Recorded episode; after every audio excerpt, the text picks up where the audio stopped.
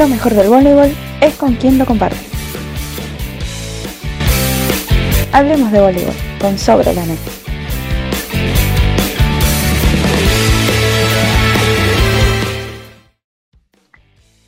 ¿Qué tal? Muy buenas tardes a todos. Bienvenidos al programa Sobre la Net.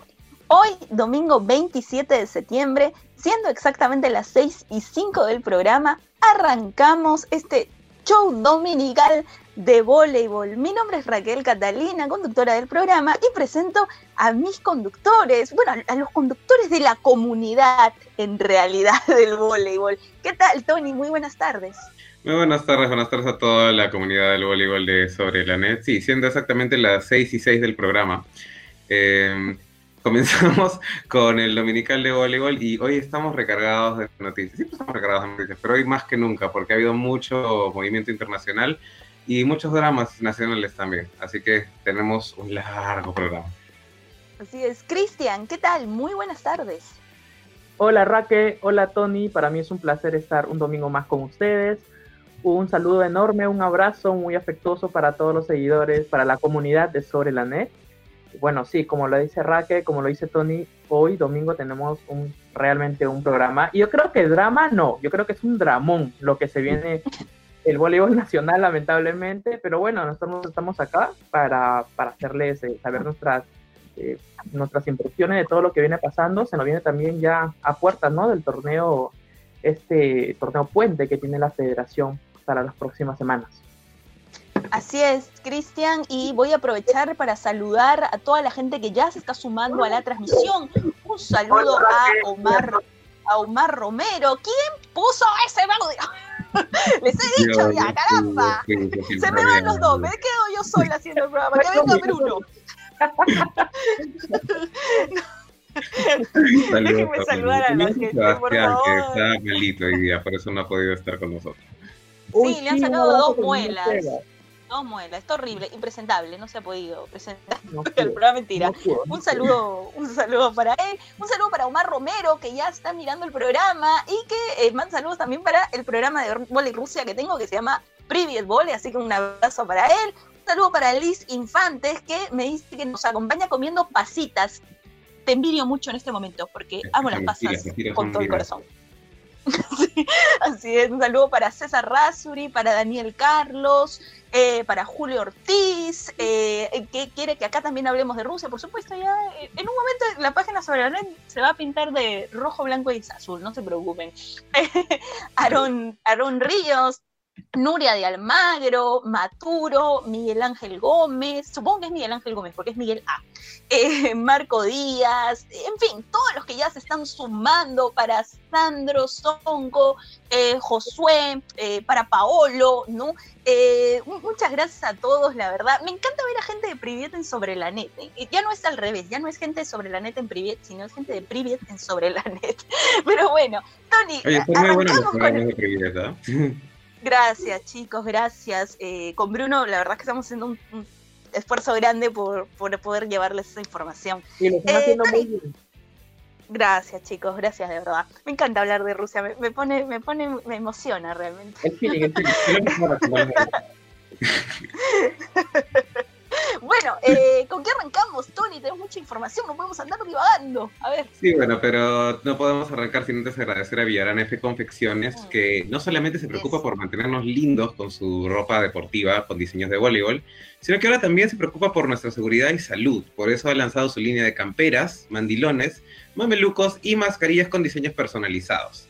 Villarán F Confecciones, recuerden que lo pueden buscar en Facebook, así como Villarán F Confecciones, o pueden llamar al teléfono 992-192-999. Es súper sencillo. 992-192-999. Ahí podrán comunicarse con Charito Villarán, que los ayudará con sus diseños personalizados de voleibol o pueden personalizarlo a su estilo. Gracias a Villarán F Confecciones por acompañarnos en Sobre la Net. Y habiendo dado gracias a nuestro auspiciador, vamos a comenzar con lo que pasó esta semana, que ya está notados a dónde vamos. La, bueno, se hizo oficial que Paco Herbaz, Francisco Herbaz, ya no es el entrenador de la selección de voleibol y que de hecho no lo ha sido desde hace ya bastante tiempo.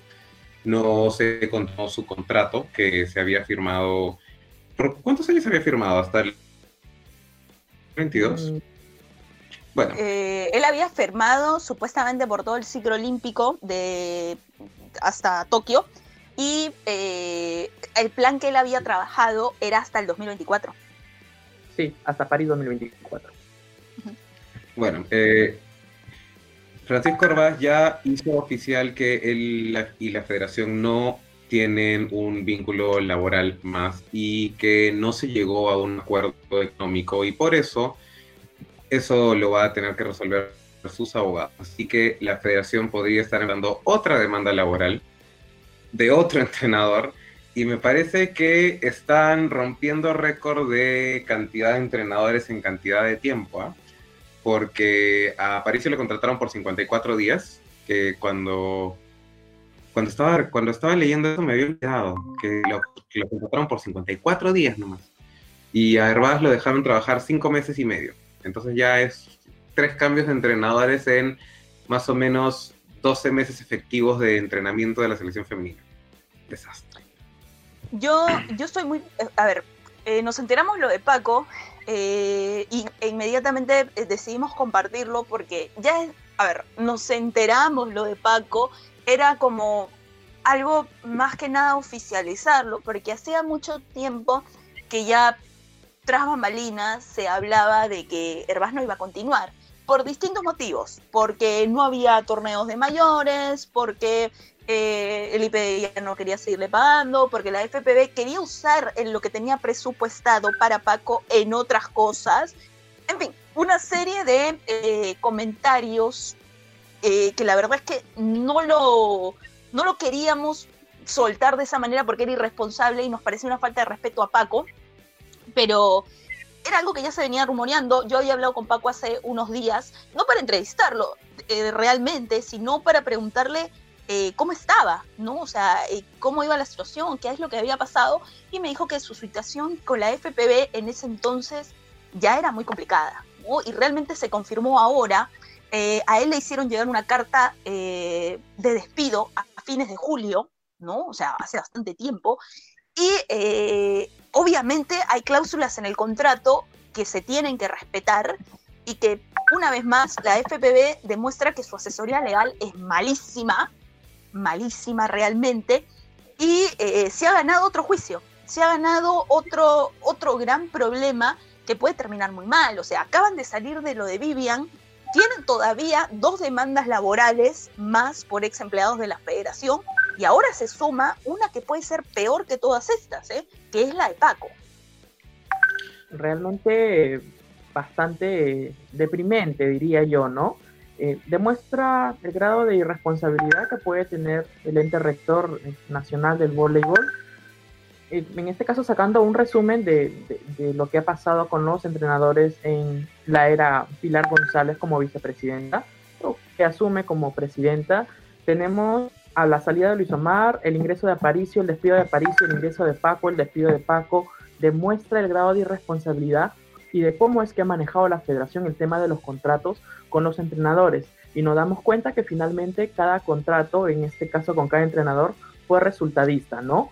Si me consigues cosas importantes, te quedas. Si no me consigues cosas importantes, te das. Y es así, de esta forma no trabaja el voleibol en el mundo.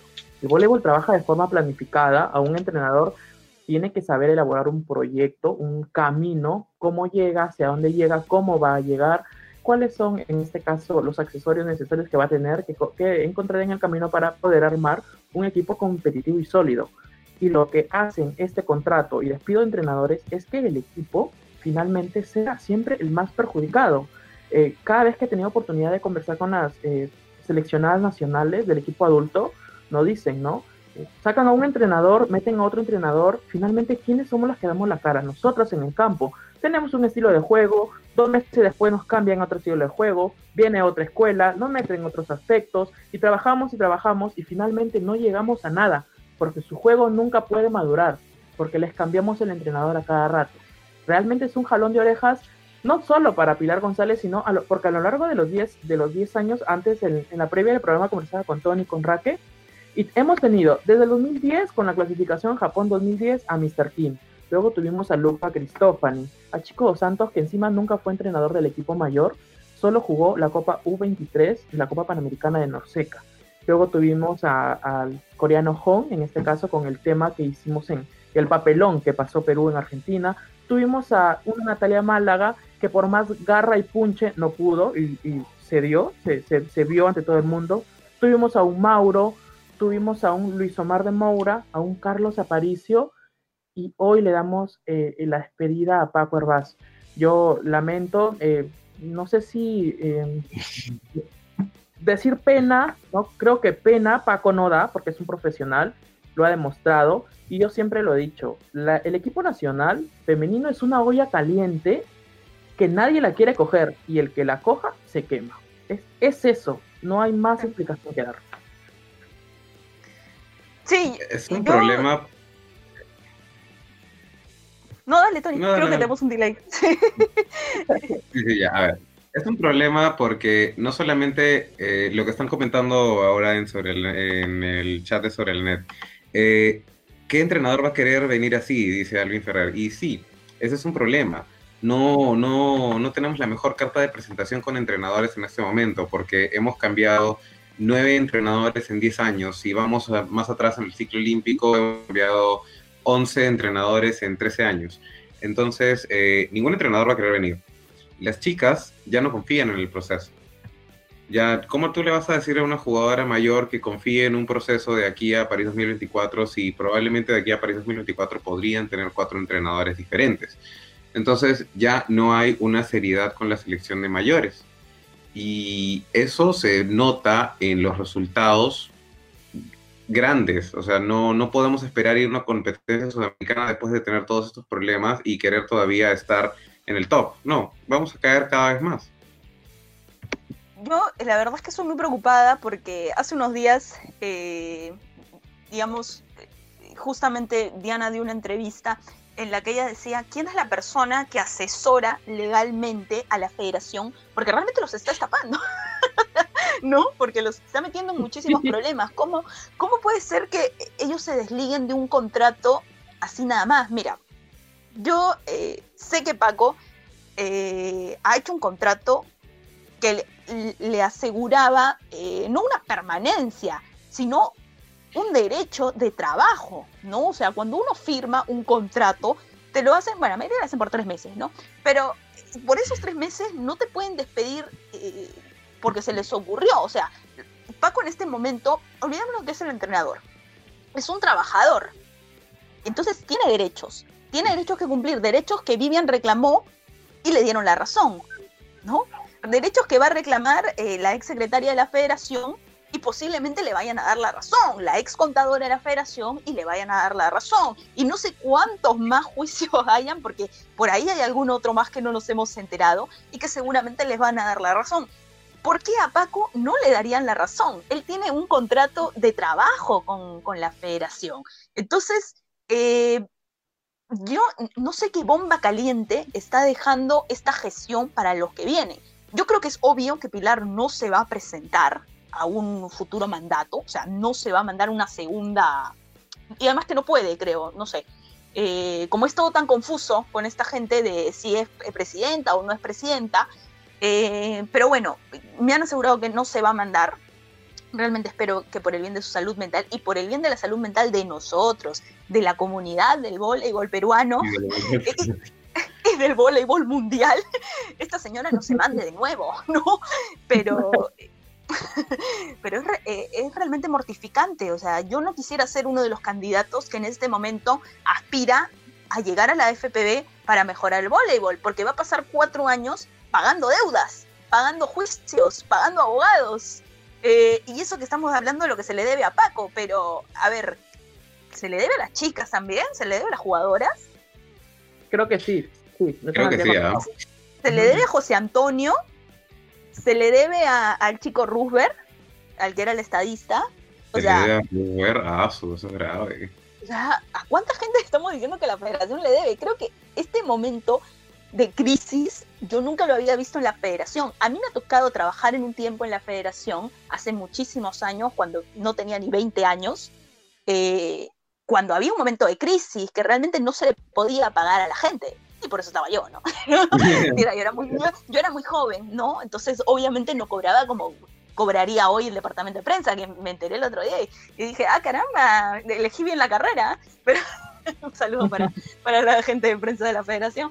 Pero eh, sí, realmente eran épocas de vacas flacas y ahora que, que la federación tiene como, eh, digamos, hacer cosas, tiene dinerito, eh, lo está tirando todo por el caño, ¿eh? Mira, aquí nos están comentando que te faltó mencionar el juicio de Luis Omar. Y es que, bueno, ah. es un juicio diferente. Luis Omar no ha, no ha presentado un juicio ante la justicia peruana y tampoco nos quiso comentar acerca del juicio que podría tener con la Federación Internacional de Voleibol o no. también nos dijo exactamente lo mismo que Paco, lo van a manejar mis abogados. O sea, ¿cuántos entrenadores se van a despedir así de Perú? Lo van a manejar mis abogados. Y sobre todo, en este caso, la falta de comunicación que ellos tienen como institución, porque se deben a los peruanos. Porque si el IPD les da dinero a ellos, es, son los impuestos, los peruanos. Entonces, es la poca comunicación formal y oficial que ellos pueden mantener finalmente como Federación Deportiva Nacional. O sea, tipo, nos enteramos de que Paco se va simplemente porque se filtró la noticia, porque luego él también dio comentarios pequeños independiente y mencionó pero hasta el momento no hemos visto una carta oficial de la federación. A él lo despiden en julio. En julio mismo tenía que haberse hecho público el comunicado anunciando el fin del contrato, argumentando y bueno, se rescinde, ¿no? En este caso. Pero nada, ni siquiera esto tenemos. La señora Pilar debe estar seguramente en su casa y todo el mundo sigue haciendo sus cosas.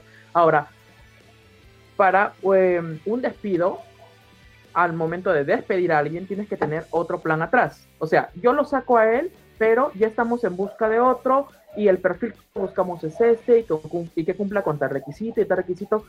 ¿Tú crees que algún entrenador internacional en su sano juicio va a querer firmar ahorita con la federación? O sea, nadie, ni siquiera un entrenador nacional nivel 1, creo, aquí en Perú va a querer firmar con, la Federación Nacional. Porque sabes, aún que no te arriesgas a que no te paguen. Segundo, en este caso, que te saquen cuando a ellos se les dé la gana porque simplemente te dicen, ya no, entonces ellos quedan muy mal, ¿no? Finalmente como administrativos y como ente rector dejan mucho, mucho que desear. Eh, aquí Omar Romero nos está haciendo una pregunta. ¿Tiene que designar un entrenador este año sí o sí?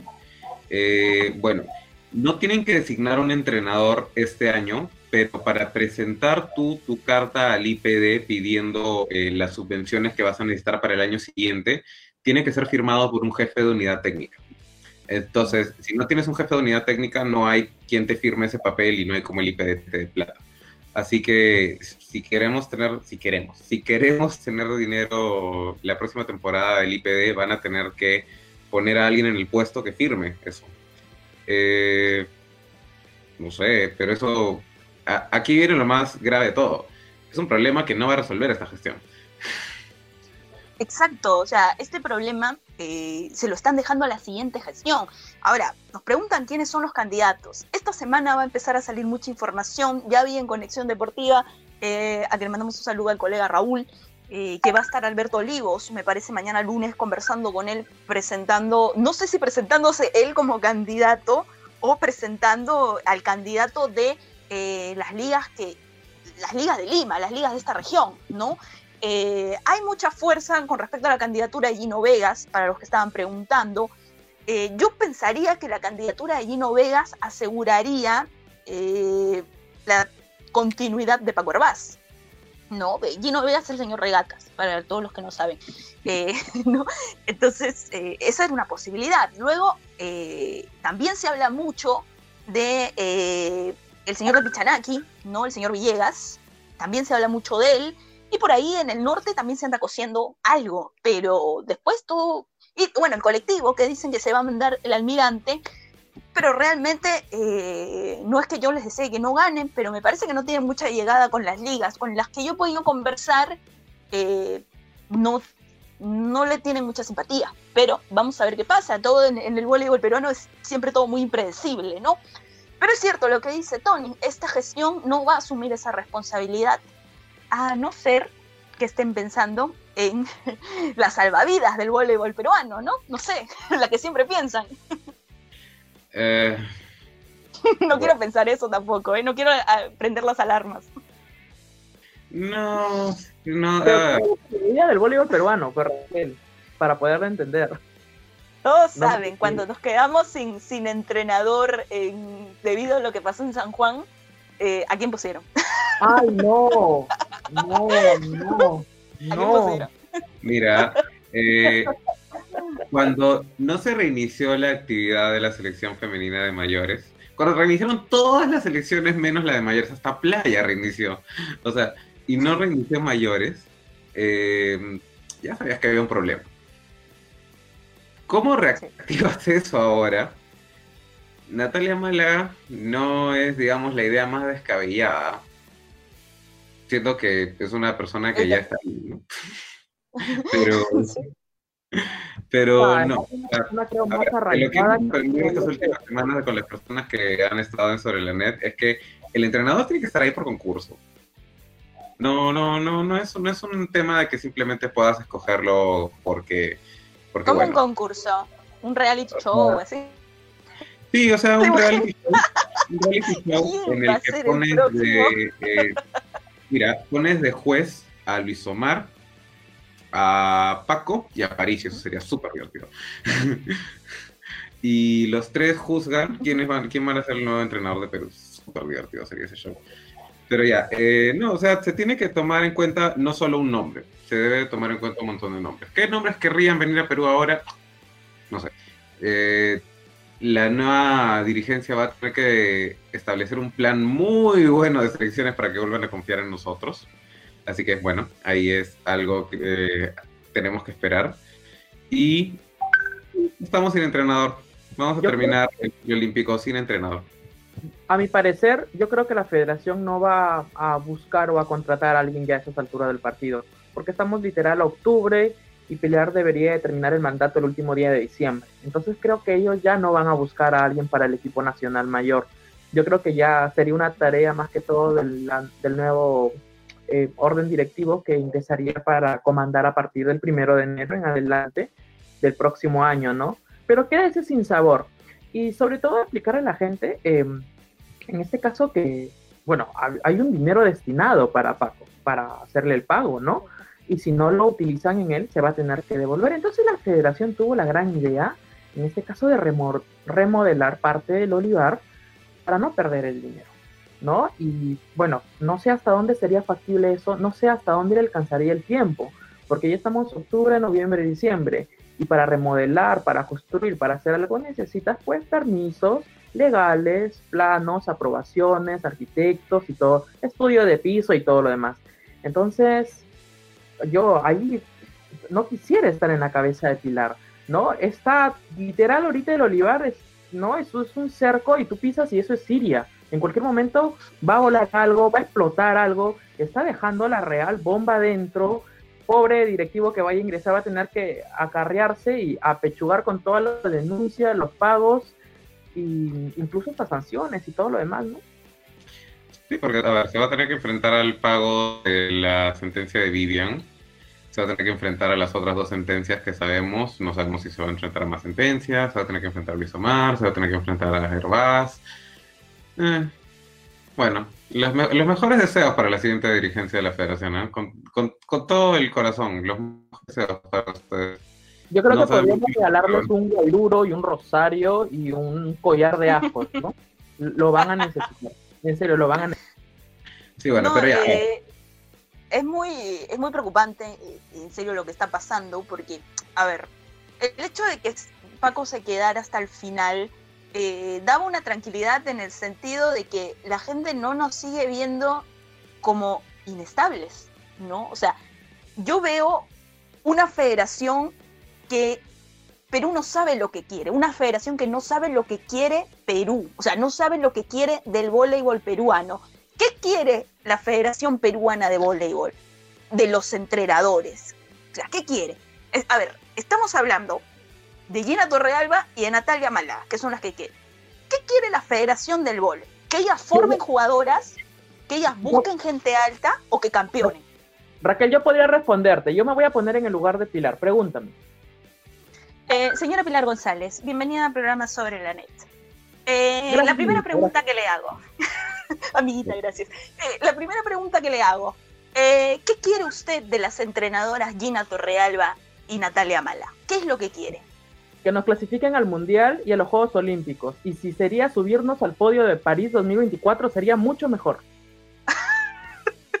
Pero ¿y no le preocupa que, que no formen jugadoras, señora Pilar? Eh, yo creo que las jugadoras se van formando en el tiempo, en el camino van aprendiendo. Nati es muy buena entrenadora, ella, ella lo dará todo de por sí. Increíble. ese es el gran problema. De hecho, es una representación eh, bastante sombríamente. Me la creía, me la creí. el próximo programa sale disfrazado de Pilar y le decimos a toda la comunidad que Pilar González está con nosotros. Explotamos en el rating. yo, creo que, o sea, yo creo que, o sea, con el afán no de molestar a Pilar, yo creo que varios presidentes de las federaciones en los últimos años, esa ha sido la mentalidad. O sea, no estamos muy lejos de todos, ¿eh?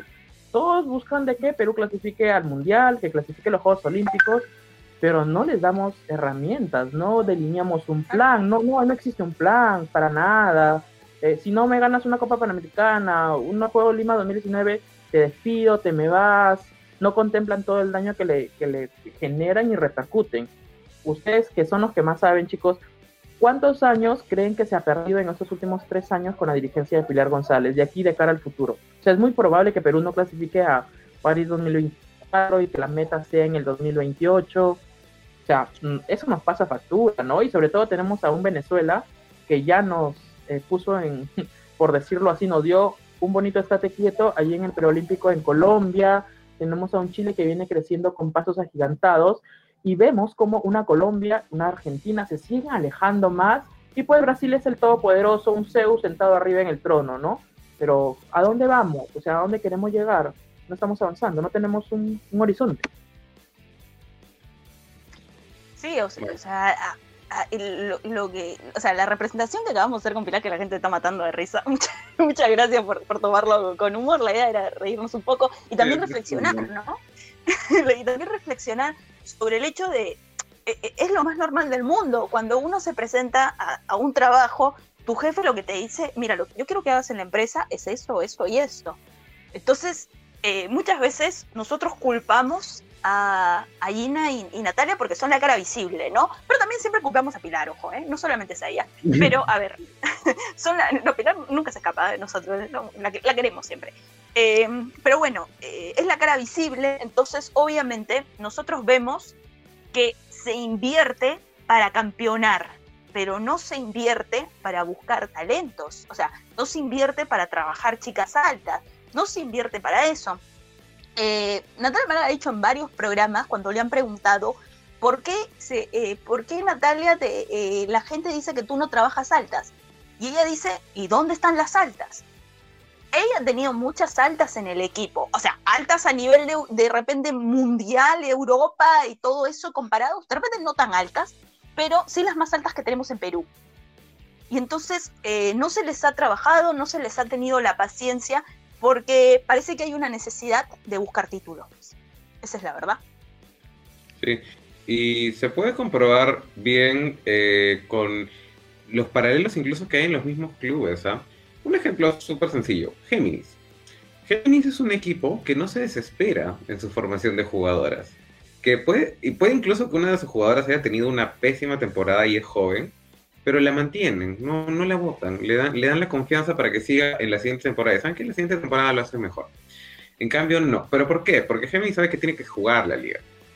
Así es como se manejan todos los equipos. La Federación Peruana de Voleibol, lamentablemente, ahora no se puede negar, está orientada a resultados. Y si tú estás orientada a resultados, tú hasta podrías decir que Natalia Málaga está logrando su cometido.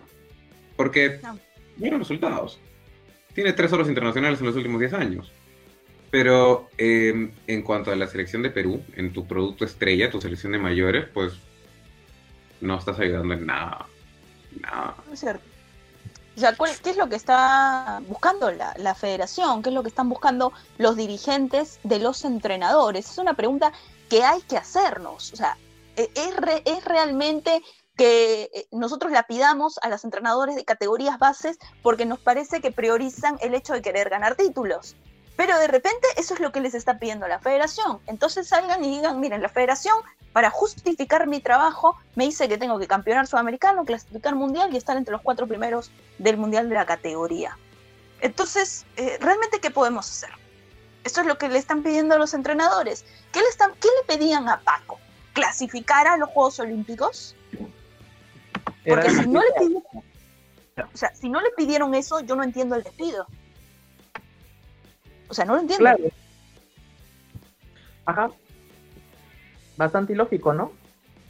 y esto no es un despido que puedan decir que sea por economía que ellos, porque si es por economía, entonces no lo planearon bien ellos. Yo creo que ellos no han caído en el cuento de lo que significa contratar a alguien y que esta persona asuma como entrenador de un equipo nacional. Yo creo que para ellos es un juego por, y muestra un botón. ¿Recuerdan cuando sacaron a, Luis Omar y ingresó Aparicio?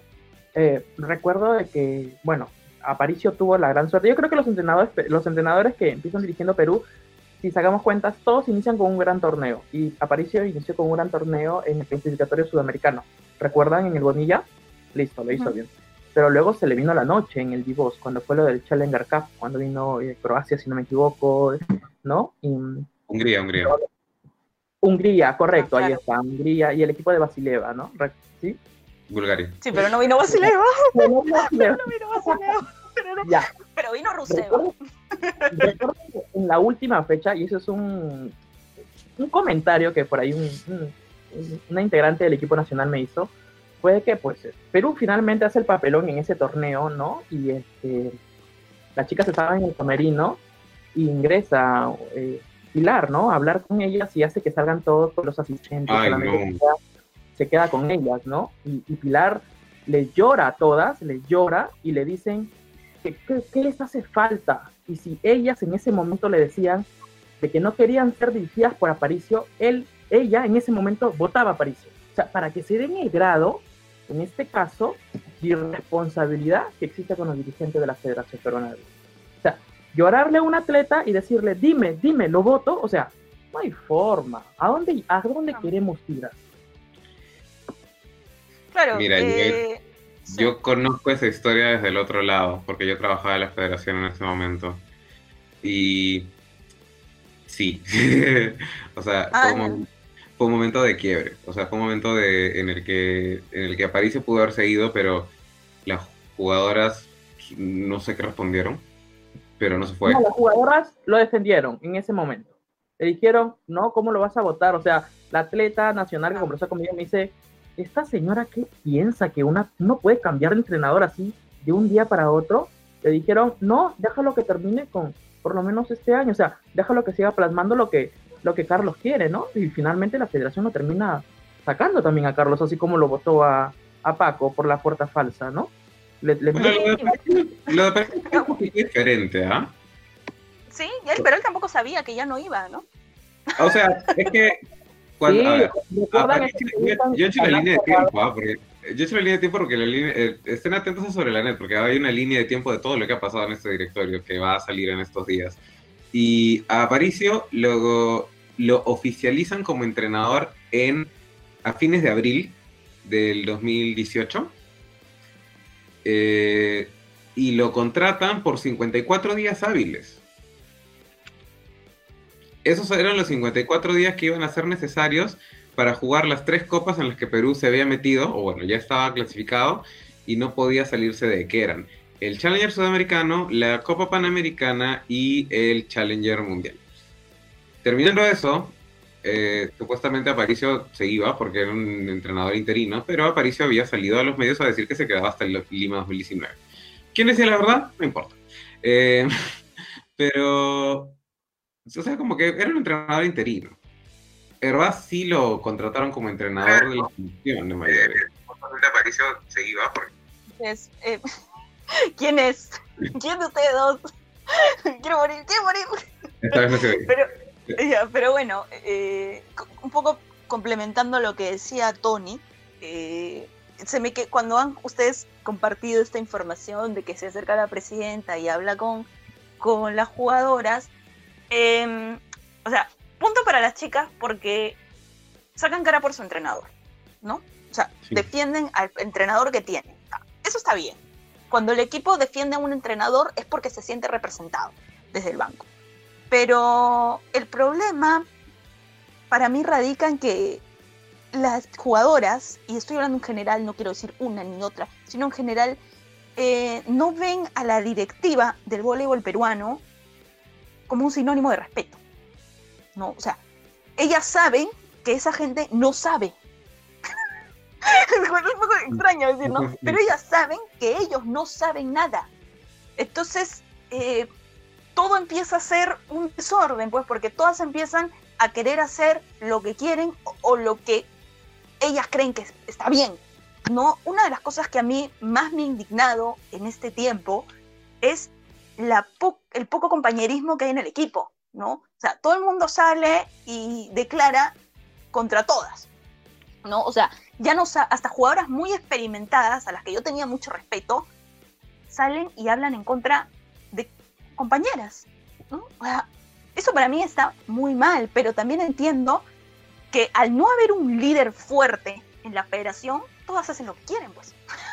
todas, todas, todas hacen lo que quieren. O sea, habló Ángela en su momento contra Paco, habló después eh, todo el mundo contra todo el mundo, eh, en fin, todo al no haber un líder en la federación, alguien que genere respeto, o por lo menos aunque sea, que genere miedo, aunque sea, todas hacen lo que quieren. Pues.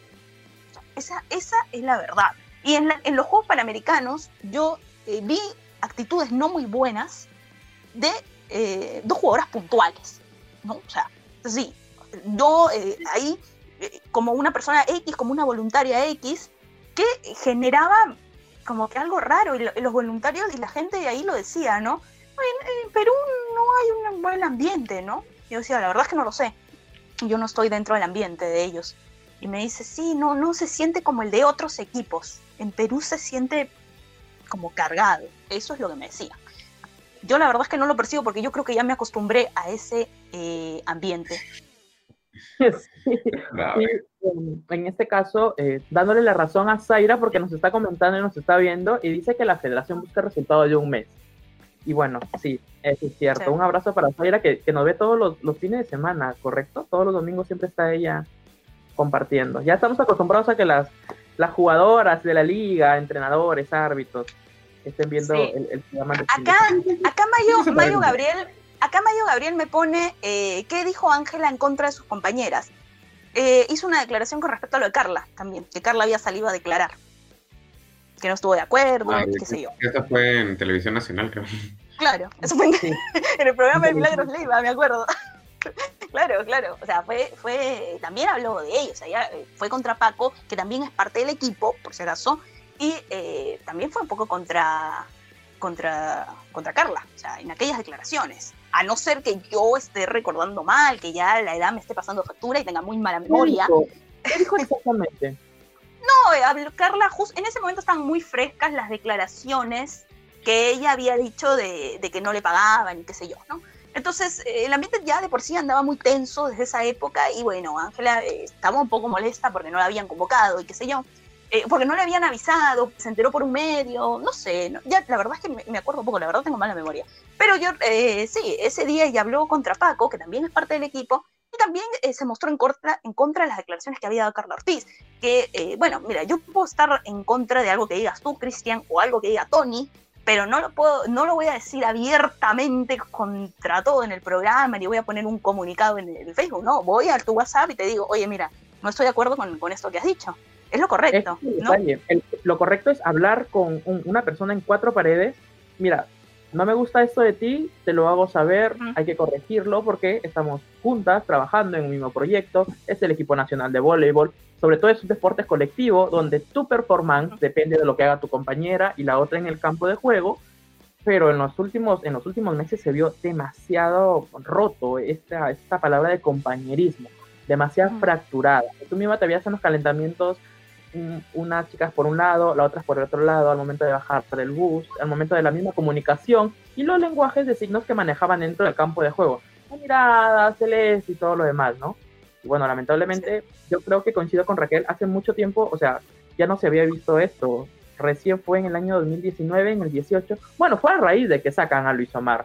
porque la convocatoria que hace Aparicio, ¿no? que en este caso Aparicio se quejaba y se lamentaba en las paredes del Olivar de que nadie quería ser dirigida por él, ¿no? Y desde ahí empieza la ruptura esta. Sí, bueno, em, no sé si se nos queda algo acerca del tema Federación Peruana de Voleibol, porque hemos pasado 45 minutos hablando de esto y todavía tenemos mucho que comentar. No sé si tengan algún comentario de esto. Sí, no, bueno, en realidad, eh, en general, en líneas generales, eh, qué problema que va a tener la siguiente directiva en realidad para ordenar todo esto. Nada más. Sí, va a ser un problema.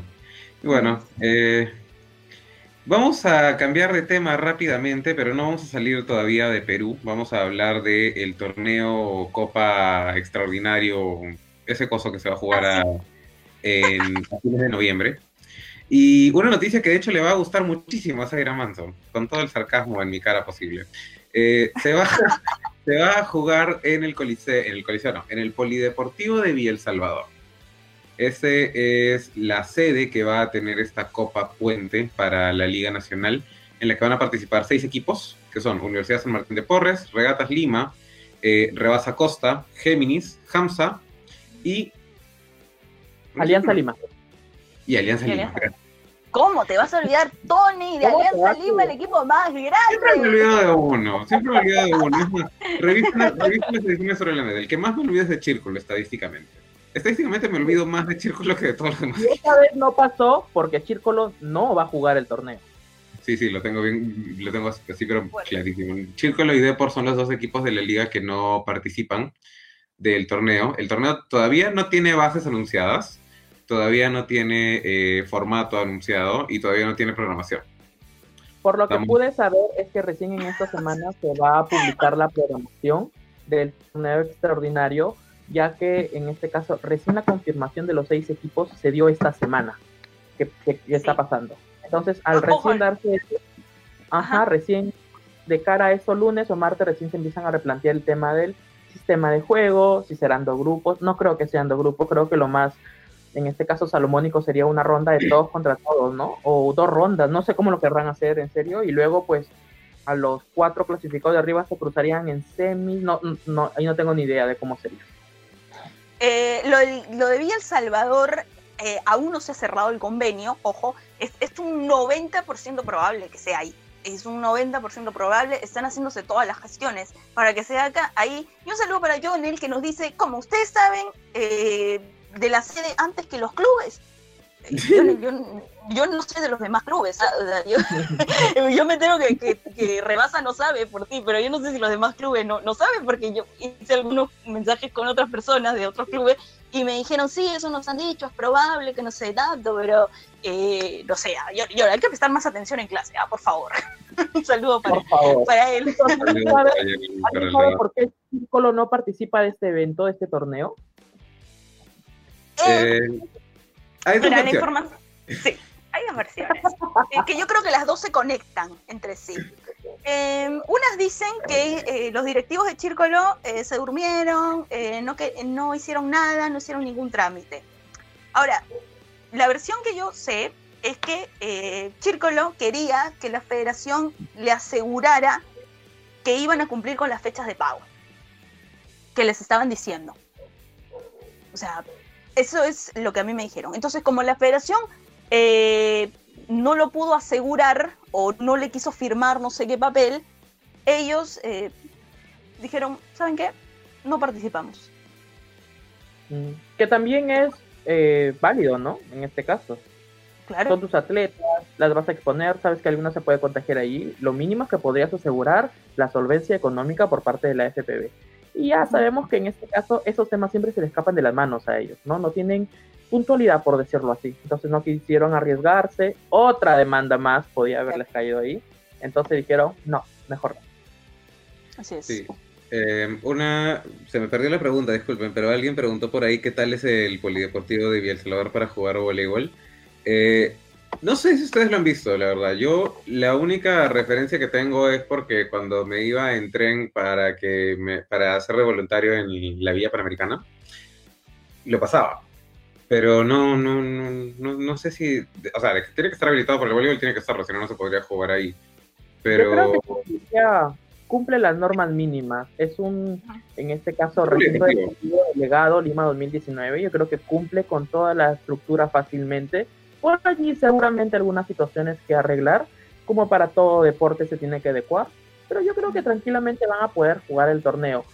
Ahora, como imagino que ese torneo no va a contar con público, eh, no va a haber público damnificado en ir hasta allá porque está súper lejos. Algunas personas como yo iban a tener que cruzar tres veces el país, creo, para poder llegar al coliseo, al coliseo este, este pero no sabemos aún, en este caso, seguramente van a ser las atletas, los árbitros y la televisión en el coliseo, ¿no? No sabemos si va a contar también con periodistas para poderle llevar las últimas noticias. No sabemos. Yo, no voy. Yo, hace un momento abrí Google Maps, en este caso, para ver y dije, no hay forma. O sea, no, no, no. Mira, yo, yo me he hecho un compromiso a mí mismo que solamente me voy a movilizar en bicicleta a partir de ahora. Así que si no llego en bici, no llego. No, y si vas en bicicleta tendrás que llevar dos llantas de respuesta porque en el camino se acaban las llantas. Tony, Tony, no mientas, porque tú hace como una semana estás que vienes a recoger unas cosas que te tengo en tu bicicleta y no vienes y vivo a 10 cuadras de tu casa, creo. No, no,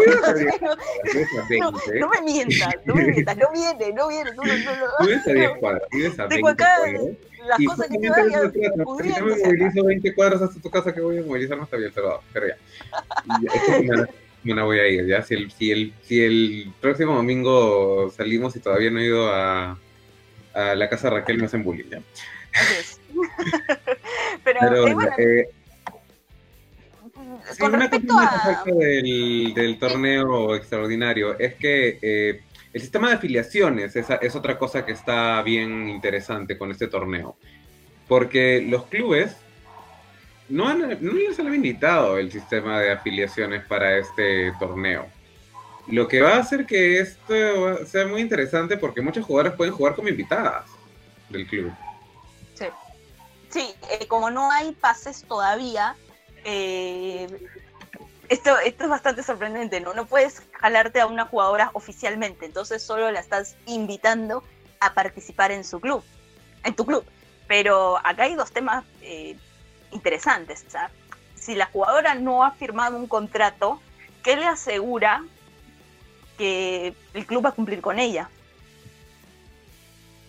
Raro, ¿no? Porque, a ver, la mayoría de jugadoras firma un contrato con los clubes donde se estipula cómo se le va a pagar y todo, pero al ser todo tan impresible ahorita, ¿qué le asegura al atleta eh, que el club al que va no le va a decir después de un mes, eh, oye, mira, ¿sabes qué? Eh, todo ha sido un desastre, la liga no se va a jugar hasta dentro de dos meses, en dos meses nos vemos es raro, ¿no? O sea, a mí me parece hasta cierto modo peligroso. Eh, chicos, eh, las jugadoras tengan bastante precaución en ese sentido. ¿ah? A ver, eh, nos está diciendo que nunca se ha anunciado a El Salvador, pero sí dijeron que iban a, que iban a revisarlo. Ok, Jonel quiere que le digamos quién es nuestra fuente. ¿Quiere saber si la fuente es de la federación? No, no es de la federación. Tenemos otra fuente en otro lado porque no todo gira en torno a la Federación Peruana del Voleibol. Gracias. yo entiendo la preocupación de Jonel, porque ellos como clubes tienen que organizarse para ver cómo van a transportarse. Definitivamente no, va, no va a ser el caso de cuando se jugaba en el Bonilla y las atletas llegaban por su propio, en este caso medio, cada una llegaba en taxi, en su auto propio, en el verano a Miraflores, ¿no? Ahora pues las atletas no pueden arriesgarse a subir a un medio público masivo como un tren donde podrían contagiarse fácilmente y contagiar a las atletas. Mira, acá, acá David eh, Bozano nos pone, y si la jugadora invitada se lesiona, ¿quién asume la responsabilidad? ¿La federación? ¿El club?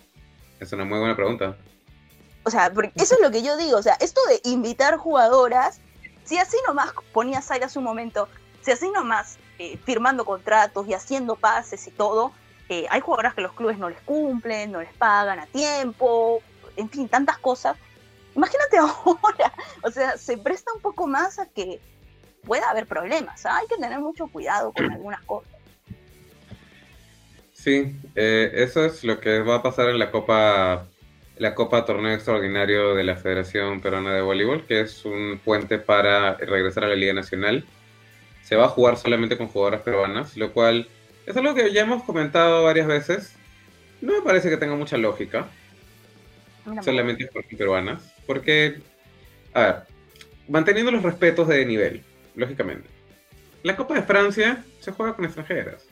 La Copa de Brasil se juega con extranjeras. La Copa de Italia se juega con extranjeras. La Copa de Turca se juega con extranjeras. La Copa peruana, solo peruanas.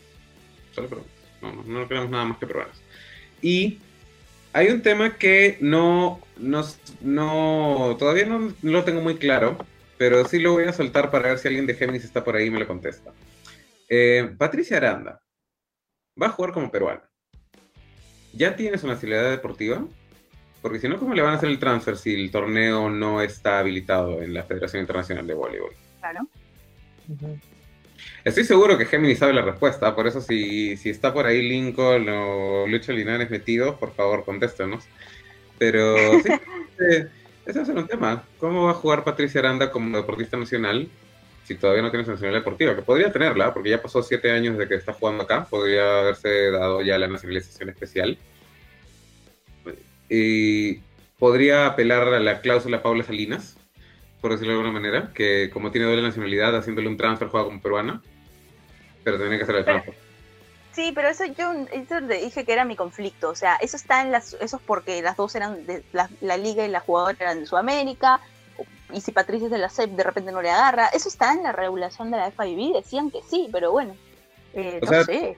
La, la FIBB yo creo que podría ser lo mismo que hizo la Sudamericana, porque la Sudamericana sí se comunicó con la Federación Peruana de Voleibol acerca del tema Paula Salinas, y la Sudamericana le dice, mientras que tengas transfer, no nos importa lo que hagas en tu liga. ah, bueno, eso es cierto, Tiene su transfer, no me, importa si juega como nacional, no me importa si juega como extranjero, no me importa si tienes una categoría de mitad extranjera, mitad peruana. No, o sea, a nosotros nos importa el transfer. Así que va a tener que pagar dinero a la Federación Internacional. Eh, por un transfer, sí. Cada transfer se, discute de manera diferente, a eso sí te voy a decir. hay jugadoras, y yo creo que Patricia Arle está dentro de ese rango de jugadoras que tienen muy buena relación con su federación de origen, así que se hacen más fáciles los trámites. Pero... En este caso, hablando de la nacionalización deportiva, ya con estos siete años, ¿qué le hace falta a Patricia Aranda para jugar como peruana deportivamente? No, no, no del DNI, sino como peruana deportivamente. ¿Qué le hace falta? Que un, que un club le haga el trámite. Bueno, que ella haga el trámite en realidad, porque ese trámite eh, lo hace el atleta. lo, hace... La, hace la federación. La, atleta con las dos federaciones, en realidad. Las dos federaciones tienen que estar de acuerdo. Claro pero el atleta, pero el atleta tiene que tener la iniciativa, porque es la atleta quien va a cambiar su nacionalidad. Es como que yo voy a adoptar otra nacionalidad, entonces yo no puedo hacer, eh, por ejemplo, me caso, no sé, con un, no sé, un, tailandés. Entonces, digamos, me voy, quiero ser tailandesa, el trámite no me lo puede hacer mi esposo, lo tengo que hacer yo. Yo tengo que ir y decir, quiero ser tailandesa. Es igual acá. A ver, te voy a leer exactamente lo que dice las regulaciones deportivas de la Federación Internacional de Voleibol, artículo 4, para todas las personas que lo quieren leer. ¿Dónde lo encuentran? Google, FIBB, regulaciones deportivas. Ya. Artículo 4.2 acerca de las nacionalizaciones deportivas. Un jugador puede nacionalizarse, puede hacer la naturalización deportiva si eh, ya tiene la nacionalidad del otro país no ha jugado o no ha activado con su selección por dos años y paga un monto de 15 mil francos suizos. Si ha jugado por su selección es 25 mil francos suizos. Entonces, ese es el problema por el cual Patricia Aranda no podía nacionalizarse, porque hay que pagar. Eh, hay una cláusula más abajo, que es la 4.5, perdón, un artículo que más abajo, que es el 4.5, que dice la nacionalización especial. Cuando una jugadora tiene más de 35 años y ha pasado 7 años de residencia en un país, se asume que ya está viviendo en ese país. Así que la Federación Internacional de Voleibol la libera por 2.000 francos suizos. Ah, o sea, tendría, en este caso, Patricia tendría que pagar esos 2.000 francos suizos. La federación. Eh, ¿Cuánto sería más o menos al sol peruano? Saquemos cuentas, calculadoras. Google. A ver, espera. Bueno, los francos suizos son más que el dólar, están casi como el euro. 3.86 está ahorita. 3.86. O sea, eh, algo entre 6.000 y 7.000 soles. Que es muchísimo menos que 25.000 euros. Pues. Yo creo que es algo que está, es una cantidad, un monto que está al alcance de la mano de Patricia Y yo creo que por allí seguramente... le, le, organiza que la, la, le organiza el no, la contadora de Patricia Aranda. Mira, yo espero... Es mucho más factible pagar eso que pagar lo, los 25 mil que tenía que pagar antes. Definitivamente. Claro, sí. bueno, a ver, por favor, antes de que las personas comiencen con esto, los montos están en la Federación Internacional de Voleibol. Pueden revisarlos, Google regulaciones deportivas del FIBB. Eh, eso es uno. Dos, de verdad espero que Patricia pueda, ¿ah? porque la ha sufrido. La ha sufrido desde hace años. Le han con ella ha pasado de todo. Ha pasado una posible sanción de la Federación Internacional de Voleibol, una bajada de puntos inédita en el voleibol, creo que en el deporte en general. Eh, y sobre todo que no ha campeonado en la Liga Peruana. Ay, sí, pobrecito. sí, después de tanto tiempo, ¿no? No, sí, así que ojalá que pueda solucionar ese problema. Se lo merece porque tiene calidad como armador. Es muy, tiene, tiene todo lo que necesita una armadora, creo, ¿no? y ahora la federación ya no tiene ningún argumento para decir que no es peruana, porque ya está siete años acá oficialmente con contrato en liga. Ha jugado los últimos siete temporadas en la liga peruana. No pueden decir nada. Eh, bueno, nosotros lo estamos diciendo por la liga, porque hay mucha gente que nos dice, pero el miércoles pasado dijeron que sí podía jugar. Claro, este torneo, como no es oficial, ella lo puede jugar, pero lo, nosotros lo estamos diciendo por la liga. No hay que, no confundamos a gente, Este torneo sí lo puede jugar. Estamos diciendo el trámite que se hace por la liga, porque la, para la liga sí va a necesitar que hacer ese papeleo. Ahora, ese papeleo se lo va a le va a ayudar a hacerlo Géminis.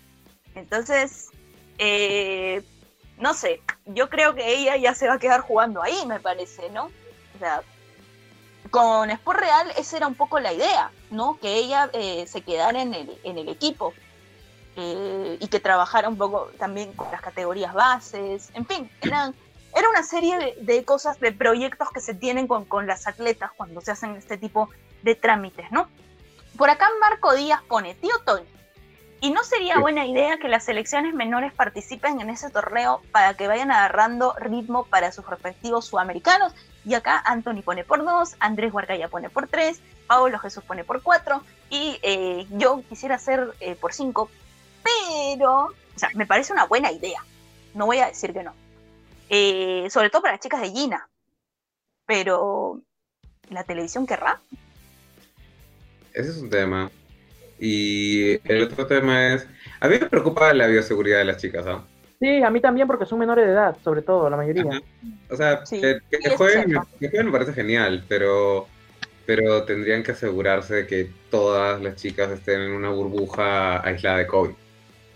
en realidad todos tendrían que, en si que no queremos que las chicas se contagien, de nada nos sirve aislarlas solo a ellas si después van a ir a jugar con las chicas que no están en burbuja pero igual se van a contagiar.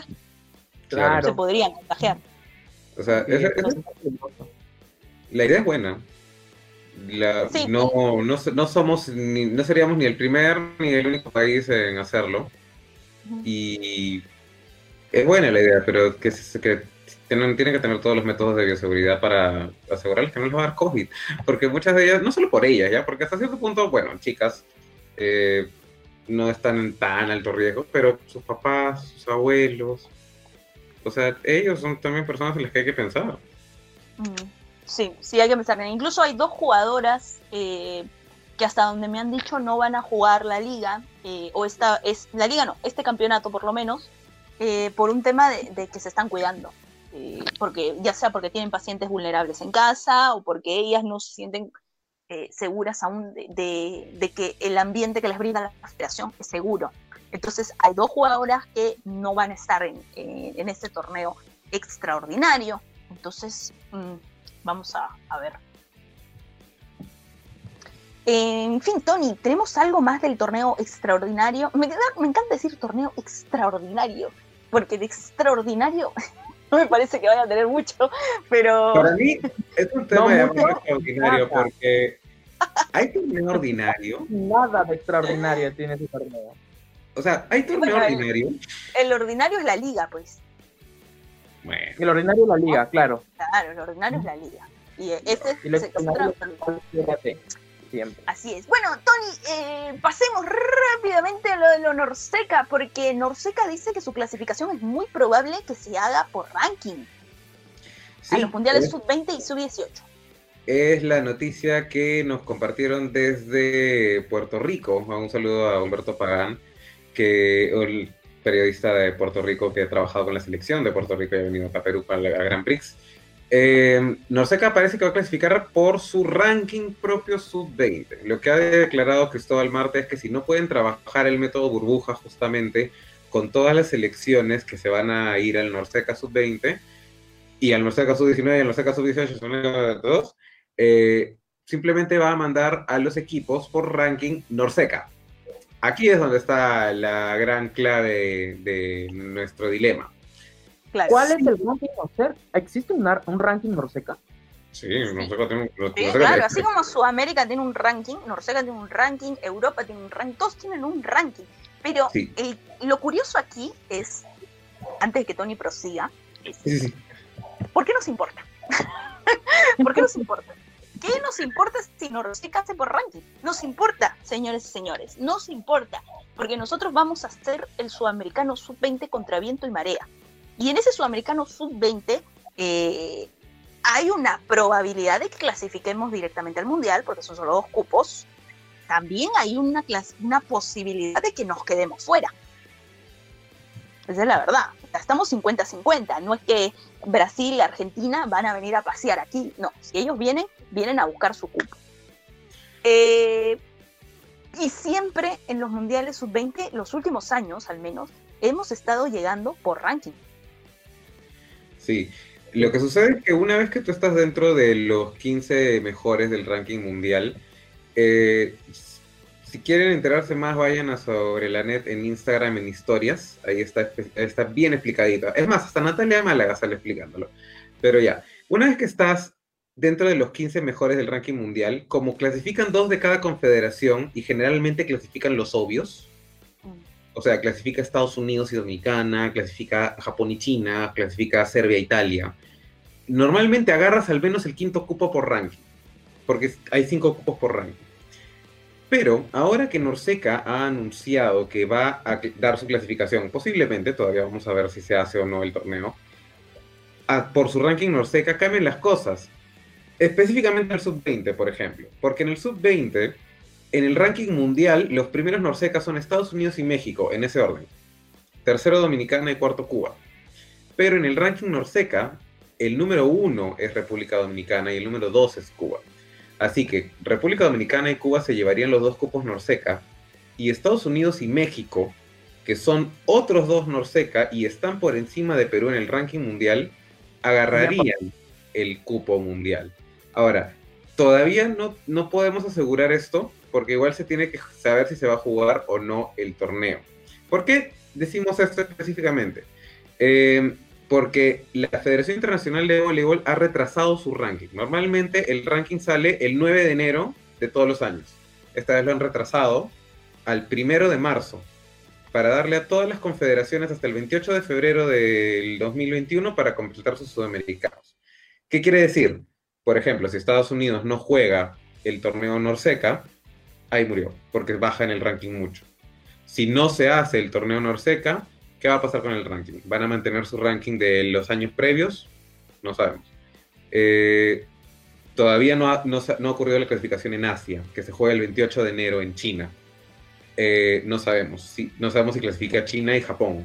Tendrían que clasificar China y Japón para que nosotros agarremos el quinto cupo. Si no, no. Eh, no sabemos si va a haber dos sedes de los mundiales, porque si hay dos sedes, entonces hay un cupo menos por ranking. Eh, sí, o sea, es un montón de cosas que se van a comenzar a revelar todavía en enero, así que no va a ser problema esta gestión. Genial. Eh, con los campeonatos asiáticos Norseca y bueno, no sabemos si se va a hacer el africano o no. Y nosotros estamos poniendo todas las pelotas en la canasta de la selección sub-20, porque estamos haciendo el sudamericano para que puedan clasificar. Sí. Sí, en realidad eh, estamos apostando mucho a que realmente el equipo de Natalia, que, eh, a ver, eh, muchas de las chicas están yendo a Estados Unidos, eso ya lo hemos hablado, todo, el mundo lo sabe, lo sabe Natalia, han vuelto a entrenar con ella, pero lo que me han comentado es que las chicas han aceptado ir a entrenar mientras tanto, pero no es que van a dejar sus becas, porque incluso muchas de ellas ya están estudiando a distancia, pero están estudiando. Eh, el torneo de, la liga, de las ligas universitarias, cualquiera de la, la mayoría de las chicas está yendo al, al junior, ¿no? Al que es para college. Eh, digamos, van a ir a ese torneo que empieza en eh, febrero, si no me equivoco, pero otro año, más o menos a la misma época que empieza el, el sudamericano. Entonces es probable que no puedan estar en el sudamericano de todas maneras, porque tienen que estar con la universidad. Y eh, realmente yo no sé con qué gente se va a jugar ese sudamericano. Ando muy preocupada, ando muy preocupada. Eh, bueno, no tan preocupada tampoco, porque en el fondo si no se clasifica, bueno, no se clasifica, pero yo sé, eh, claro, yo sé que hay, hay la ilusión de la gente de, de, ver a las chicas en el Mundial Sub-20, ¿no? Entonces, e-, ese es más que nada el tema, pero pero bueno, vamos a, ver qué pasa. Eh, Europa eh, decidió no mandar, Rusia e Italia ya eh, prácticamente han aceptado que van a coger esos cupos para el Mundial. China, el, el, asiático dónde es, En China, creo que en me China, En China. En China. En China. Bueno, entonces China va de todas maneras, ¿no? en fin. Em, no sé, bueno, acá dice, Marco Díaz Pérez pone que él le preguntó a Tamara y dice que acordaron regresar para jugar el Sudamericano Sub-20. Mm, ¿Qué tanto será posible eso? Porque definitivamente las escuelas de Estados Unidos van a defender sus intereses. Para eso pero, ella que, pero ella qué college va? Ella va al, mismo de Lisangela, ¿no? Sí, al Polk State.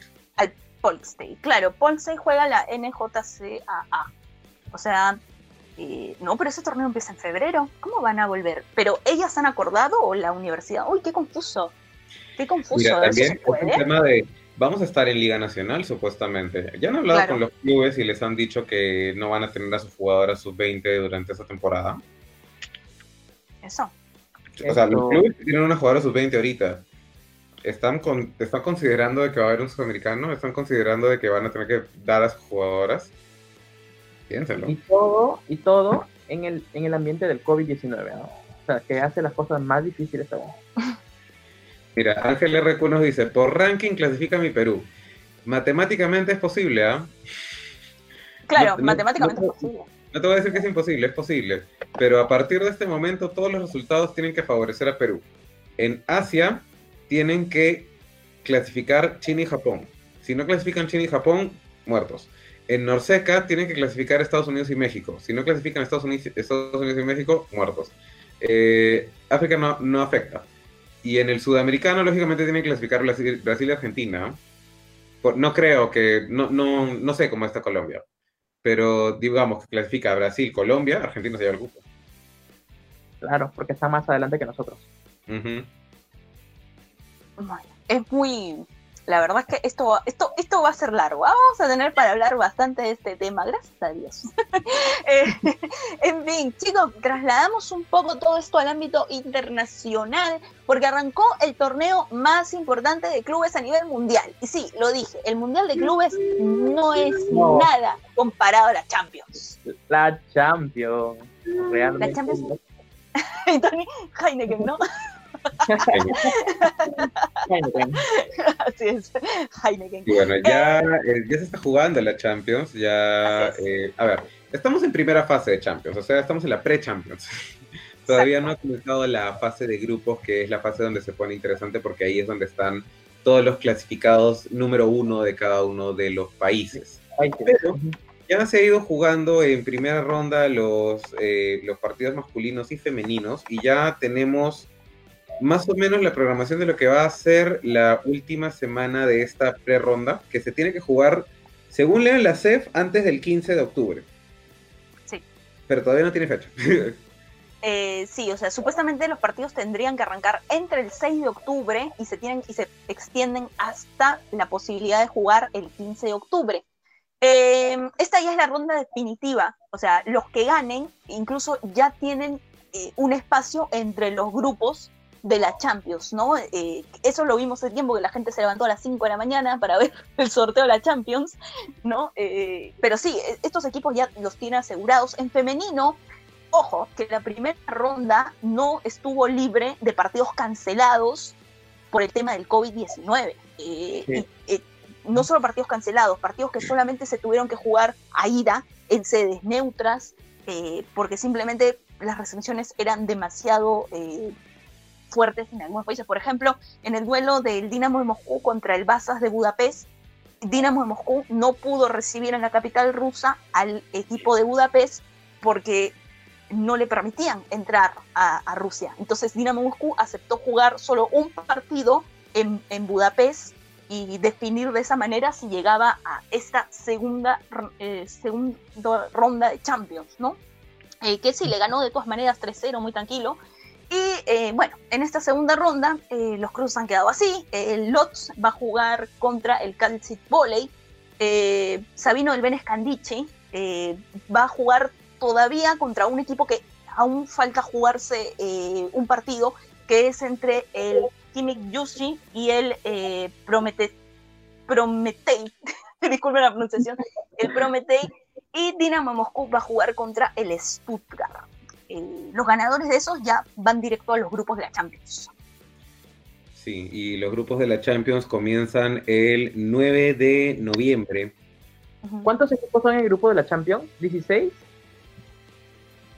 son eh, con cuatro equipos y por grupo y son un total de A. ¿Por qué me hacen esto? cinco grupos. Cinco grupos. Así es. Bueno, se van informando cuando ya tengamos los, los, nombres de los clasificados. Ah, Así es, vamos a hacer algo especial con, con la Champions. Es realmente un, torneo de primer, primer, primerísimo nivel, ¿no? Eh, en fin, eh, eso es en el caso de la Champions. Eh, el Prometéis de Charo, eh, de Chara Venegas me pone acá, y Franco que siempre sabe dónde está todo el mundo, ¿no? Eso es la, siempre sabe, pero te gané de Lipman, no mentira, no, siempre sabe dónde está todo el mundo, me manda cositas siempre, un saludo para, para él que hace un aporte importante, nos mantiene al día. Tony, sí, si, la comunidad del si la comunidad del voleibol que se ha hecho acá sobre la no sabríamos nada. ustedes, nos, ustedes nos aportan un montón. Muchísimas gracias por su aporte. Eh, bueno, no nos movemos de Europa. Vamos a seguir comentando Europa. Vamos a hablar de lo que fue ahora la final de la Supercopa italiana masculina, porque era la que faltaba. Eh, partidazo clásico, Perugia contra la Lube definieron en la final con victoria para el Perugia por 3 a 2. Así es como inició las actividades del voleibol masculino en Italia. Y bueno, em, hay una cosa que notamos cuando estábamos viendo el partido que nos pareció súper curiosa. Todo el equipo de Cuba estaba en la cancha sin armador. Qué bestia, qué bestia. O sea, era Tony me hizo recordar, no es la primera vez que los cubanos resaltan de esa manera, porque también hubo un mundial de clubes donde premiaron eh, el Dream Team. A todos los cubanos. A todos los cubanos. Cuba con Bruno. A Cuba y Bruno. Que Bruno es una adoptado de Cuba, creo. ¿eh? Sí, imaginas esa, esa, eh, todo ese equipo de Cuba se juntara para representar a Cuba? Tranquilamente llega a última instancia de Juegos Olímpicos y de cambiar el mundo. De todas maneras, ¿ah? a ver, mira, Pensemos en los nombres que están ahí. Eh, Wilfredo León, que es polaco. Ya. Eh, Osmani Juan Torena, que es italiano. Joan Leal. que es el único cubano cubano. Em, Leal. Leal. Leal, que es brasilero. Ya ahí tienes a cuatro de los mayores anotadores que hay en el voleibol mundial en este momento, en un mismo equipo. Les pones un armador, un central más le falta, que estoy seguro que lo A Cuba no le deben faltar centrales tampoco. Y un libro, ya está. Campeones olímpicos, genial.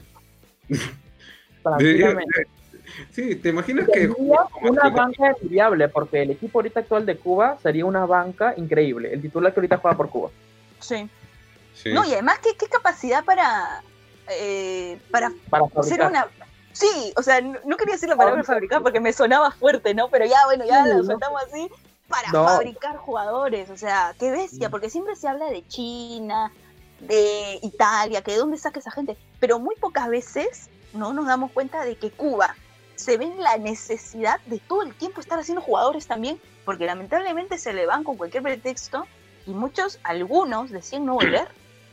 Y mira, yo me atrevería a decir acá que Cuba tranquilamente es el mejor país del mundo para jugar ese deporte, teniendo en cuenta la demografía, la cantidad pequeña que tiene de habitantes. Es cierto. Claro. Su conversión, de jugador de voleibol por habitante es masivo. Demasiado. O sea, tienes a un Estados Unidos donde saca cada rato campeones mundiales y todo lo demás, pero ya, pues, Estados Unidos es Estados Unidos y tiene una demografía de más de 300 millones de personas, creo, si no me equivoco o algo así. Y este, pero Cuba es una isla, es un territorio pequeño, a lo mismo que pasa con el femenino con República Dominicana, ¿no? En este caso, ¿no? Claro, República Dominicana tiene un universo chiquito, o sea, universo general. es un país muy pequeño, son islas. 3 millones de personas, 32 y algo. Eh, entonces nosotros, bueno, es que Perú tampoco es un buen ejemplo, pero ya. Nosotros de 32 y algo millones tenemos 20 eh, jugadoras y 20 jugadores en Dominicana, que tiene mucho menos. Ahora voy a revisar cuánto, cuántas personas hay, cuántos millones hay en Dominicana. Eh, lo de, sí, 328 eh, millones, Cristian, tenías toda la razón exactamente en lo que, en lo que mencionabas. Pero, a ver, eh, lo de Dominicana, no es que yo tenga algo contra Dominicana, por favor, no vayan a pensar eso, ¿eh? Pero, a ver, en Cuba la gente tiene mucha más opción de hacer deporte que en Dominicana, porque, a ver, en Dominicana el deporte símbolo es el voleibol de las chicas. Entonces la mayoría de chicas quiere jugar voleibol. En Cuba, eh, Cuba eh, tiene atletas buenísimos en todo tipo de disciplinas. Entonces es como la primera opción por ahí de las de la gente, de las chicas, no siempre es el voleibol, ¿no? No, allá es el atletismo. Es el atletismo como base para todo. El, atletismo, o sea, sí, o sea, tienen, tienen muchas opciones y ya de ahí van sacando gente para el voleibol que encima nutren tanto masculino como femenino y encima playa, porque en playa también tienen duplas muy interesantes, solamente que, bueno, hay, en playa todavía hay diferencias un poco marcadas, pero... llegaron en playa a la última instancia de Lima 2019, ¿no? Sí. Creo que sí. Y el torneo que, porque nosotros también tiene un torneo de voleibol playa. y he visto unos cuantos partidos, hay una parada que hubo en México, aprovechando que tengo cable claro. Ok. saludos a la gente de Movistar, ¿no? Dios, oye, qué bárbaro. Tenían buenas duplas en el femenino y en el masculino. Eh, relativamente, seguramente aquí en un, en un camino de dos, tres años ya lo, veremos insertados en el circuito mundial y todo lo demás. Pero, wow, buen trabajo para los cubanos. Yo creo que sí, ¿ah? porque el plan del presidente de la Federación Cubana, Ariel Sainz, era ese justamente. Eh, poder habilitarle a los jugadores cubanos que puedan jugar en el extranjero sin tener la necesidad de salir de su país o, perder su nacionalidad deportiva. Y lo ha logrado, ¿ah? En este momento, o sea, no, no ha logrado todavía la gran revolución del Revolución Cuba, la gran revolución del voleibol cubano, pero sí ha logrado que los jugadores salgan. O sea, todas las jugadoras cubanas que han pasado por acá por la, por la Liga Nacional, excepto Suramis Acosta, han salido como cubanas. Sí, Suramis Acosta, porque Suramis Acosta sí fue transfer umbrella. Pero el, todas, las, todas las demás han salido como cubanas. Eh, ¿Cuánto pagó? ¿Cuánto sí, eso te iba a preguntar. ¿Cuánto cuesta un transfer umbrella? Depende de la jugadora, por eso es que no puedo decirlo específicamente, pero no es barato. Es, ah. un, es, una, es un número de cinco cifras mínimo. Entonces, tranquilamente, podríamos, tranquilamente podríamos decir de que Alianza abrió la billetera y dijo, róbame, ¿no? Róbame. ¡Qué malo! No, pero ese es el club más grande del Perú. O sea, ¿cómo no va a poder pagar un transfer umbrella? history. Ha habido cambios en la directiva del voleibol de Alianza. Eh, ¿Sabían? El primer club, ¿ha sido el primer club en, pagar un, transfer así? Sí. Sí, de Perú sí. sí. Bueno, ha habido, ha habido cambios. Les conté que hay una nueva encargada. Sí, sí, sí, hay una nueva encargada. Más adelante les voy a contar a ustedes y por supuesto a toda la gente de Sobre la Net cuando tengan eh, información más, eh, digamos, más completa, porque ahorita tengo así puchitos que me han ido soltando. Pero ha habido algunos cambios. Después les voy a contar. Alguien se quedó con la duda de cuántos, de cuántos millones hay en Dominicana. Hay 10.60 y en Cuba hay 11.34, por si acaso, en el último censo del 2018 ambos. Entonces... En Lima, creo que en Lima hay más gente. No, creo que, entonces, creo que en San Juan del Urigancho hay más gente. Tranquilamente. más grande. Que los dos países caribeños pues son los mejores en el mundo, por, por decirlo así. Si, si hacemos la, la división con la demografía que tiene. Eh, o sea, lo que pasa es que el mapa me engaña, porque yo sé que hay algunos países en Europa que son bien chiquitos. Chipre, por ejemplo. bueno, pues sí, Chipre es chiquitito. Chipre. No, en realidad los países en Europa son pequeños. Sí, sí, son pequeños. Lo que pasa es que la visión del mapa te engaña un poco, pero si tú agarras, recortas a Perú y lo pegas encima de Europa, es gigante. sí, se come a todos, se come a todos, ganamos, ganamos. Por favor. Pero ¿cuál es el país más grande del mundo? Ah,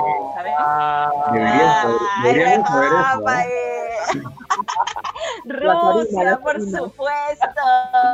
El martes sale preview el volei para todos los fanáticos del voleibol ruso. Y Tony, nos hemos olvidado anunciar que el jueves iniciamos una nueva sección en Sobre la Net. ¿Cómo se llama? El jueves iniciamos una nueva sección en Sobre Ah, perdón. Tony, de todo, hace Hace tres semanas trabajando en eso. Hablan los que saben. En la sección Hablan los que saben sobre la net. Hemos estado preparando esto durante ya varias semanas. Que básicamente, miren, la razón por la que Google Meets colapsó estos últimos días y por la que Google Meets acaba de decir que solamente se van a permitir transmisiones de una hora es por nosotros. Porque hemos estado toda la semana en Meets con un montón de personas que saben de voleibol, porque ahora queremos que hablen los que saben de voleibol y así, lo van a poder ver a partir de este jueves. Así es, con gente eh, con la que hemos conversado como una sobremesa de voleibol, ¿no? Eh, con la que tú te sientes a comer algo, terminas de comer y la gente se queda hablando de voleibol un ratazo de cosas que, que se solucionan todos los problemas del voleibol en una mesa. Y eso es lo que hemos hecho un poco ya con Horacio Bastí, eh, lo hemos hecho con Marco Gueroga, eh, se vienen entrevistas muy buenas. Eso es lo que les voy a decir. La del el jueves sale la de Horacio Bastiz. Véanla porque realmente está súper buena. Eh, no porque la hayamos hecho nosotras, sino habló Bastiz y habló. La verdad es que muy lindo el voleibol peruano. Hablamos mucho de voleibol mundial también. Y eh, tuve la desgracia de spoilearlo en un partido que estaba viendo y que yo ya había visto. Y, posiblemente ya no nos dé más entrevistas, señor Bastiz. Pero bueno, son del oficio. Oye, eh, verdad, estaba bien. Ahora sí estaba, estaba revisando partidos. eso, eso me encantó, o sea, que haya estado ocupando su día viendo partidos de voleibol. Así como que, a ver, qué, a ver qué cosa rara puedo, puedo sacar para regatos esta temporada. Y Horacio nos habló de muchos temas y de cómo él ha evaluado a la selección de Perú incluso, y no solo a la de ahora, sino a las selecciones de Perú desde hace mucho tiempo. Eh, va a ser una sobremesa muy bonita y ya lo van a poder ver el jueves en Sorrelano. Horacio es un tipo muy culto y muy preparado.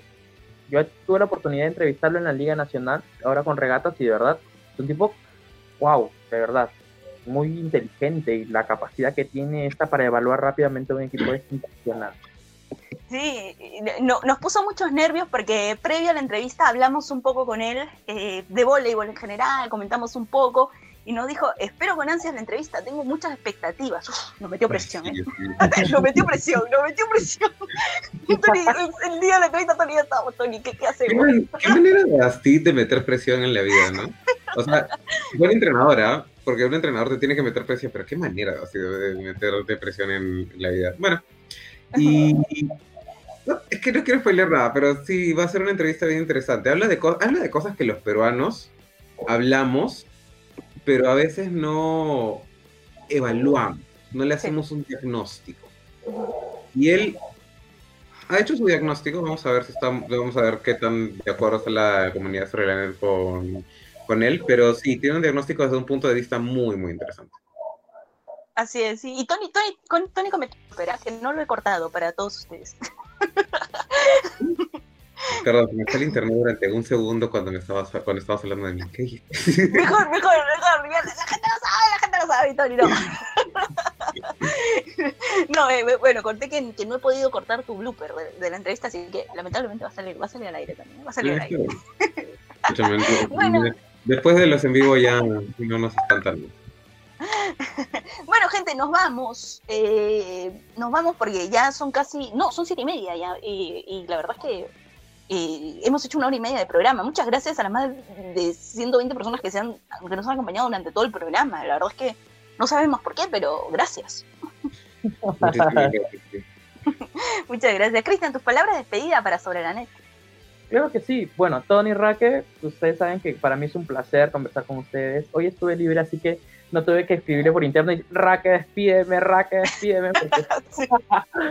se quedó con nosotros al final. es mi segunda semana consecutiva quedándome hasta el final. Bueno, de verdad ha sido un placer conversar con ustedes. Es un placer tener un público así que sepa tanto como el público de Sobre la Net. Nos exige, ¿no? Nos exige, ¿no? Ya a, prepararnos a hacer la tarea. Bueno, hablar de lo que más, eh, eh, por decirlo así, sabemos o hemos hecho en los últimos años. Para mí es un placer estar con ustedes. Mandarle un abracito, que se cuiden mucho a Seba. Seguramente la próxima semana se está incorporando. Un saludo también a Bruno, a Bruno, eh, que también tiene el segmento con, de, Rusia con, con Raque y bueno, siempre nos está viendo. Y un abrazo para todos los seguidores de Sobre la Net. Nos vemos seguramente el próximo domingo a las 18 horas. Así es. Tony, tus palabras de despedida para toda la comunidad. Eh, sí, muchísimas gracias a toda la comunidad por habernos acompañado. Eh, un comentario de Mario Pérez que dice que debería de haber una secuencia de WhatsAppeando conmigo. Mira, esto eso te lo La gente quiere tu teléfono, Tony. La gente quiere tu teléfono. mensajes para hablar de voleibol, yo feliz, ¿ah? porque esto es algo que ustedes no, me van a dejar mentir. Las comunidades sobre la net, cuando te mandan mensajes de voleibol, te hacen pensar. Tienen muy claras las ideas del voleibol internacional. Entonces, a veces yo me, veo un mensaje que de alguien que estuvo viendo la transmisión y me pregunta acerca de un partido que, ah, cierto, tienes razón. Y sí me gusta conversar de eso, así que no. Si, si, por ahí hay un mensaje, no, no, no, me voy a negar a responderlo. Pero ya. Muchísimas gracias. Tiene cara de serio, pero no, no es serio. Sí, no, no es serio. No, no, no. ¿De dónde sacan que Tony es serio, por favor? No me, me, escribe, la gente me escribe y me dice, ¿Tony es serio? Y yo dije, o sea, no, lo es que a veces se ponen poro negro, creo, pero eso no hay más de serio con él. Este. En realidad, todos mis polos son de la misma gama de colores. WhatsAppando con Tony. Tony. Tony va a dejar su, su teléfono, no todos los días en el programa. no, es como, pero no porque no quiero dar mi teléfono, que no lo quiero dar, pero eh, porque no contesto los WhatsApps. verdad, no los contesto.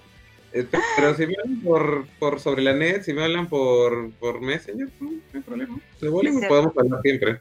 Siempre van a estar nuestra, para hablar de Bollywood. Nuestra amistad ha estado muchas veces a punto de terminar porque no me contesta los WhatsApp, ¿no? Entonces. un saludo para todos. Eh, un saludo para Gianfranco que dice que ya me cansé de él. No, no, no, no que no he podido contestar porque de verdad estoy desde las 3 de la tarde haciendo cosas para, para el programa y esta semana ha sido muy recargada de chamba también. Así que disculpa a todos eh, si no he podido contestar algunos mensajes sobre la net, perdón. Eh, voy a estar contestándolos todos, así que un saludo para todos ustedes. Recuerden que pueden seguirnos en todas nuestras redes sociales eh, como arroba sobre la net. En Spotify van a encontrar este programa como un podcast. En YouTube lo van a encontrar en un momento como un estreno, así que emocionense. Y eh, con nosotros será, con nosotros será hasta el día hasta el día, era pasería, por favor, hasta el día miércoles, eh, que nos volvemos a encontrar. Y no se pierdan el martes Privet Volley, vamos a estar hablando de todo, el voleibol ruso y de las latinoamericanas. No, de las latinoamericanas no, mentira, hablamos de Bricio nada más. y, ya con eso eh, nos despedimos. Chao, gente, muchas gracias. Chao. Lo mejor del voleibol es con quien lo comparte. Hablemos de voleibol con Sobre la Net.